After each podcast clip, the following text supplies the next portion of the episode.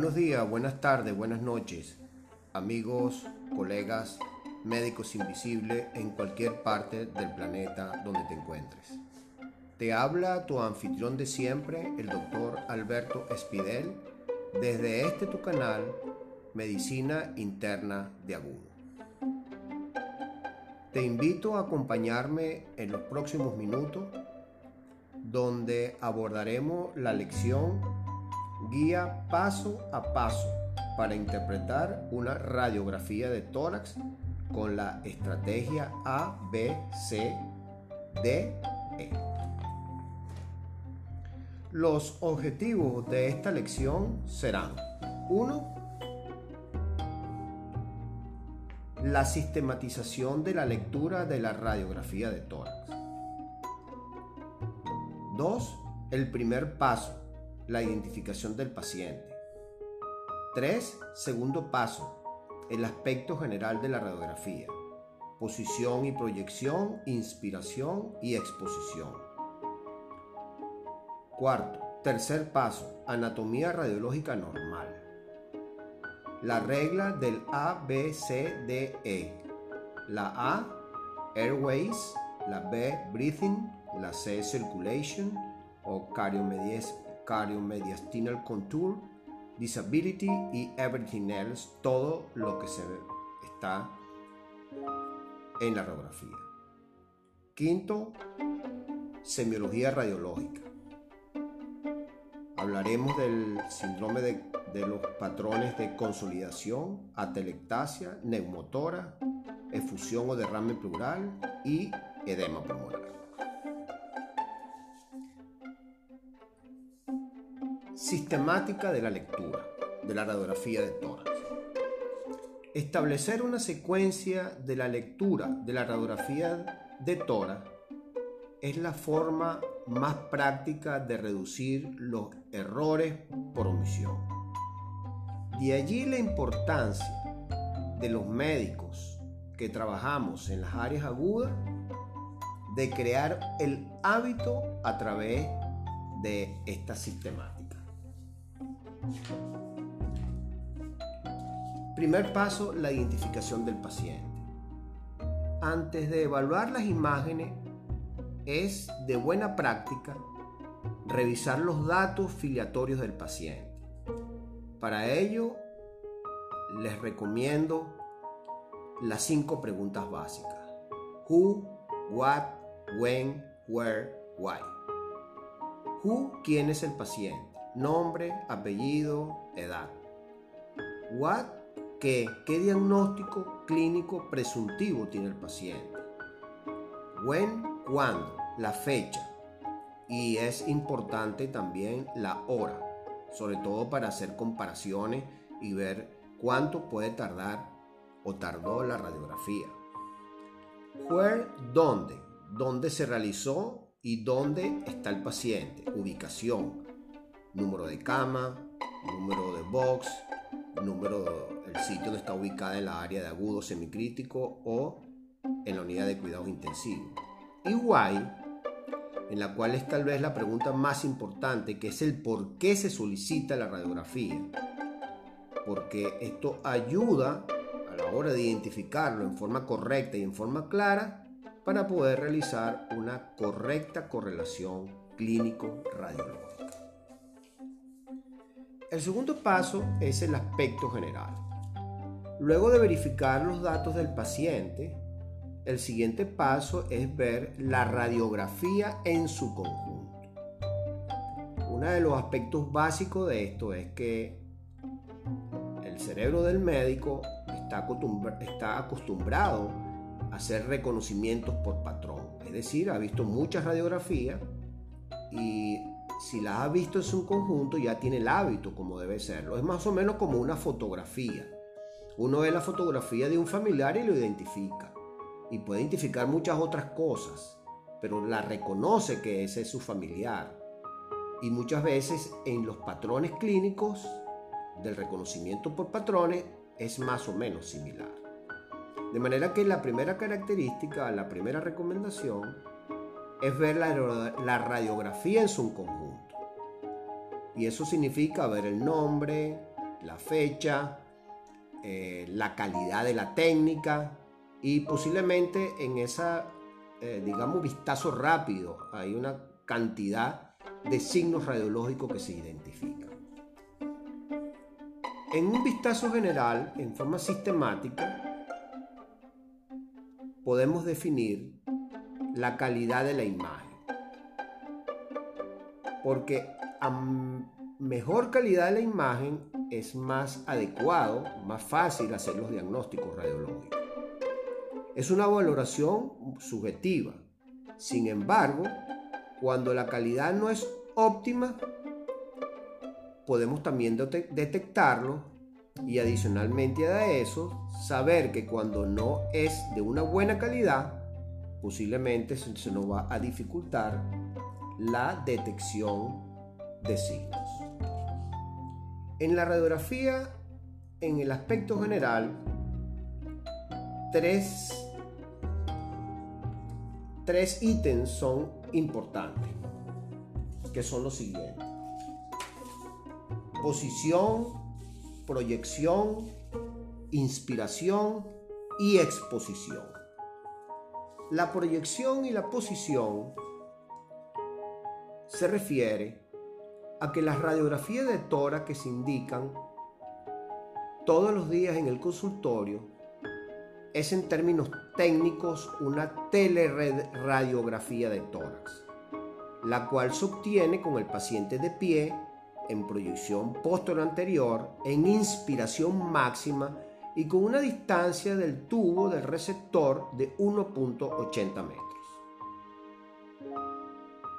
También se toma la proyección lateral, que se obtiene con los mismos parámetros, pero el paciente está de perfil con el lado izquierdo del tórax más próximo al detector.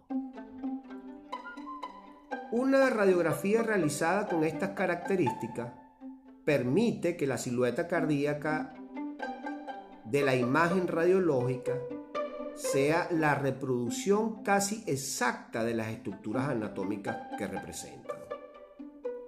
Lo que debes tener en cuenta es que las condiciones de algunos pacientes dificultan la obtención de una teleradiografía.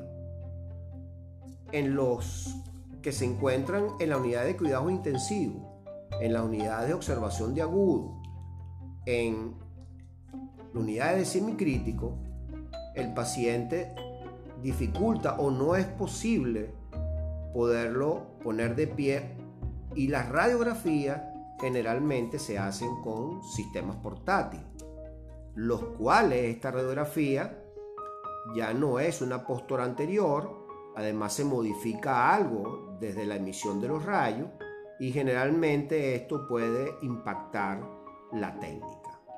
En estos casos, la radiografía del corazón aparece horizontalizado y el diámetro transverso es algo mayor que lo real. Otro aspecto a evaluar en esta posición es la rotación, que generalmente está rotada, y por supuesto también la penetración. En relación a la inspiración, La radiografía de tora debe obtenerse en lo posible en máxima inspiración. Para comprobarlo cuenta, contamos los arcos costales que deberían ser visibles 6 arcos costales anteriores o deben ser visibles los 10 arcos costales posteriores. En la radiografía poca inspirada, las cúpulas diafragmáticas ascienden y se superponen parcialmente con los lóbulos inferiores. Además se acentúa la trama vascular, el corazón parece horizontalizado y se ensancha el pedículo vascular. En relación a la exposición, este es probablemente el término más técnico. Se refiere a la intensidad de la radiación que recibe el paciente. En la práctica, lo que hay que definir es si se puede visualizar correctamente todas las estructuras del tórax que deben ser evaluadas. Si la imagen es muy oscura, se dice que la radiografía es sobreexpuesta. o está muy dura. Será más difícil evaluar las áreas radiotransparentes. Por el contrario, si las imágenes se ven muy claras, la radiografía es blanda o subexpuesta. Se exagera el efecto de superposición de estructura y se dificulta la evaluación de las estructuras del mediastino y la columna dorsal. Sin embargo, gracias a la digitalización de los servicios de radiología, este problema se presenta en pocas oportunidades. El tercer paso, anatomía radiológica normal. Para reconocer la anatomía radiológica es necesario tener en cuenta los conocimientos de anatomía normal. La radiografía de toras se representan estructuras de los sistemas respiratorio, cardiovascular, músculo esquelético. Y establecer un orden para la evaluación de la anatomía radiológica normal ahorra tiempo y evita cometer errores por omisión. En la literatura están descritos algunos métodos de la descripción radiológica. Sin embargo, al que yo me voy a referir es aquel que se parece mucho, o mejor dicho, tiene las mismas reglas del ABCDE, la cual le facilita su comprensión y su memorización y que es tomado de los autores anglosajones. Y por eso verás que se incluyen de las estructuras A, B, C, D, E en inglés y que son palabras que se traducen en inglés. Sin embargo, son las que más dan resultado para crear el hábito de la sistematización y para evitar los errores. El ABCDE se traduce tal cual como habíamos visto anteriormente en los episodios y en las lecciones anteriores. El A, airways o vías aéreas. El B, que es el breathing, en la cual valora el pulmón y los espacios pleurales. La C, que es la circulation, de la cual valora la silueta cardíaca, el índice cardiotorácico y los hilos pulmonares. La disability que incluye la valoración de los huesos. Y la E que corresponde a lo que se denomina everything else, que es todo lo que puede estar, sobre, sobre todo dispositivos como catéteres de vías centrales, tubos orotraqueales, catéteres de Swan-Gang, colocación de tubos de tórax y la valoración de sondas nasogástricas. Vamos a comenzar entonces con la primera letra que es el Airways o vías aéreas. En este apartado lo importante es la valoración de la tráquea, donde se ramifica que es la carina y los bronquios derecho y izquierdo. La tráquea se visualiza como una columna radiotransparente recta en línea media de la transición cérvico-torácica recorre su trayecto hasta la bifurcación en la carina, en el ángulo normal es obtuso y no debe ser mayor de 100 grados, y desde la carina se proyectan los bronquios principales, el derecho y el izquierdo. Considerar su permeabilidad, trayecto y calibre y recordar que el bronquio izquierdo es más alto y más horizontal que el derecho el izquierdo es más bajo y más vertical. Tal vez eso explica por qué es más frecuente las neumonías por broncoaspiración. En el breathing o respiración valoraremos los campos pulmonares, que son los aspectos más importantes. Valoraremos los pulmones derecho e izquierdo, las cuales deben ser similares en volumen si están bien expandidos, podrás contar 10 arcos costales posteriores. Hay que evaluar en forma comparativa a través de una, eh, una sistematización, primero los tercios superiores, comparativos, medios e inferiores de los pulmones, y detectar asimetrías si las hubieses. También la pleura normal no se visualiza solo ocasionalmente en la radiografía de tora como finas radiopacas que representan la cisura. La cisura menor se puede ver en la proyección PA y la cisura mayor en la oblicua. Hay que seguir los márgenes laterales del pulmón hasta los senos costofrénicos que deben formar ángulos agudos. Considerar que las bases del contorno de ambos hemidiafragmas deben ser nítidos en toda su extensión. Que el hemidiafragma derecho está más alto que el izquierdo y que el izquierdo en la parte eh, inferior eh, o subdiafragmática se ve una sombra eh, llena de aire que corresponde a la cámara gástrica. Finalmente, hay que trazar los márgenes, los márgenes derecho e izquierdo de la silueta cardíaca y valorar también los hilios pulmonares. La C, que es circulation, para valorar la silueta cardíaca, este debe incluir no solamente el corazón, sino los grandes vasos del mediastino.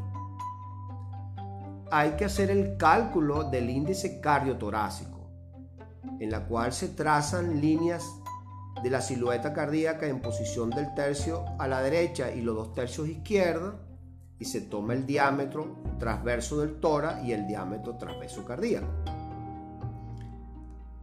La relación entre el diámetro transverso cardíaco entre el diámetro transverso del tórax debe ser igual o menor a 0,5. Una relación mayor de 0,5 habla en favor de crecimiento radiológico de la silueta cardíaca, que puede ser crecimiento digamos, cercano a 0,9, en la cual es una cardiomegalia grado 4, o cuando está cercana a, grado, a 0,5, a 0,6, que es cardiomegalia radiológica leve. También hay que evaluar el tamaño del corazón y a expensas de quién está aumentada el diámetro transverso cardíaco. Si es a expensa de la aurícula izquierda, del ventrículo izquierdo o de la aurícula derecha. Normalmente en la anteriores o anteroposteriores, es difícil estimar el crecimiento del ventrículo derecho porque este es retroesternal. Puede ser valorado en la posición lateral. En la misma valoración del circulation del índice cardiotorácico, también es bueno valorar el pedículo vascular que es un signo indirecto del volumen vascular. Un valor del pedículo vascular mayor de 85 milímetros es patológico en el 80% de los casos. Y también hay que comprobar, comprobar el botón aórtico que se encuentra a la izquierda, si está calcificado o no y si está ensanchado. También se debe valorar los hilios pulmonares. Recordar que la densidad de los hilios representa básicamente las arterias pulmonares derecha e izquierda y es importante valorar su trayecto ante la posibilidad de que existan signos de hipertensión venosa capilar pulmonar. La disability o los, la valoración de los huesos hay que observar cada una de las estructuras óseas en la radiografía. En, fundamentalmente, el trayecto de cada costilla, primero de un demitora y luego del otro, de las clavículas y aspecto muy importante de los cuerpos vertebrales visibles.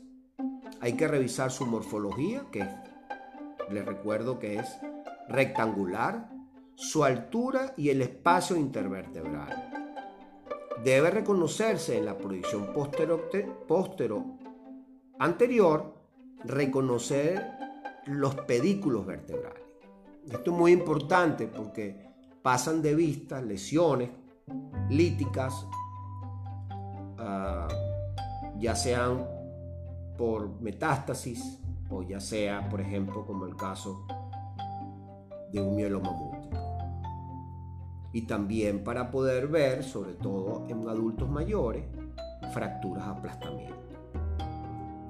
En el caso del E, que es el everything else, es importante ver una cantidad de cosas de suma importancia. En primer lugar, valorar los espacios subdiafragmáticos, que es una manera indirecta de ver el abdomen superior. La presencia de aire libre debajo de los diafragmas es signo inobjetable de neumoperitoneo. También hay que valorar el área retrocardíaca, sobre todo por la posibilidad del nivel hidroaéreo que es característico de las hernias yatal, las sombras mamarias, si están asimétricas o no. Podemos valorar cuando cateterizamos una vía central o hacemos un acceso venoso central, la posición del catéter, que debe estar en la unión, en el plano de la unión entre la cava y la aurícula derecha, el tubo orotraqueal que debe estar a 4 centímetros promedio de la carina, podemos valorar las ondas nasogástricas, que la sonda debe seguir un trayecto y estar ubicada en su posición, en su punto distal en la cámara gástrica, que está por debajo del hemidiafragma izquierdo. Podemos valorar los catéteres el catéter de un marcapaso, si está o no en buena posición, si es unicameral o bicameral, podemos ver inclusive el generador del marcapaso. También podemos valorar la existencia o no de prótesis valvulares, básicamente mecánicas, y la colocación de los tubos de tórax eh, derecho e izquierdo y su posición. Una vez que hemos hecho eso, entonces pasamos al cuarto paso que sería la semiología radiológica. En la semiología radiológica, básicamente vamos a detectar los patrones. Los patrones más importantes y que se identifican con esta sistematización y con esta técnica de cinco pasos y el ABCDE, podemos entonces ver los signos radiológicos del patrón de reconocimiento de condensación, atelectasia, neumotórax, efusión pleural o derrame pleural y edema de pulmón. En el patrón consolidación, su mecanismo fisiopatológico es que el alvéolo es reemplazado por líquido fundamentalmente por trasudado, exudado, sangre o células malignas.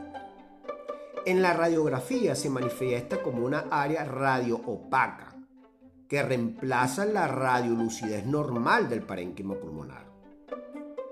Son características del patrón alveolar, distribución lobar, límites definidos por la pleura e imágenes de broncograma aéreo. Pueden ser típicos o atípicos cuando están en parche en más de una zona del pulmón. El patrón de atelectasia, que se define como la pérdida del volumen de un lóbulo o segmento pulmonar con la pérdida de la transparencia. Eso es lo más frecuente. Se pierde la transparencia, se ve como una zona opaca y generalmente también es lobar pero no tiene broncograma aéreo.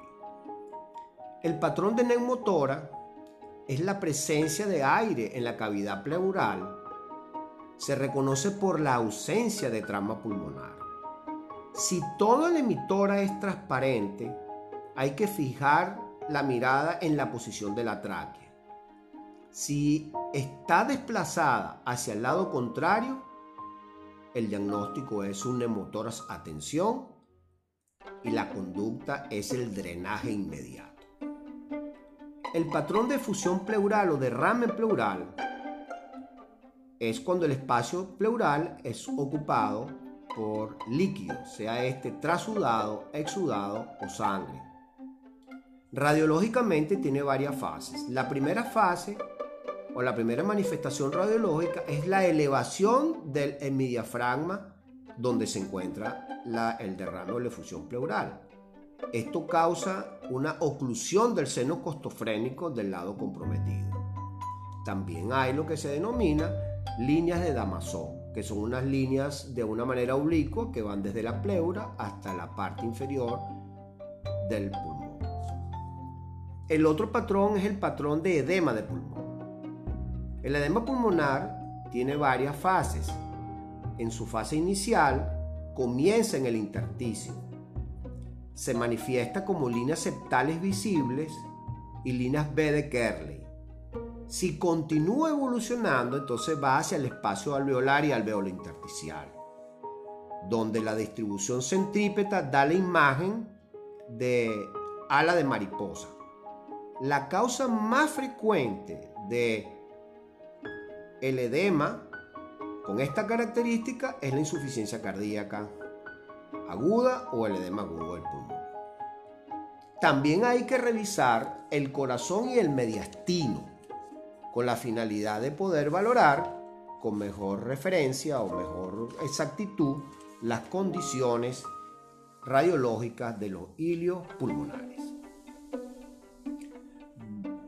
hasta aquí hemos dado, hemos desarrollado la lección de valoración e interpretación de la radiografía de Tora en cinco pasos con la estrategia ABCDE. Espero que les haya ayudado a aclarar algunas dudas y que hayan mejorado sus habilidades en la valoración e interpretación de la radiografía de Tora en el contexto del paciente agudo.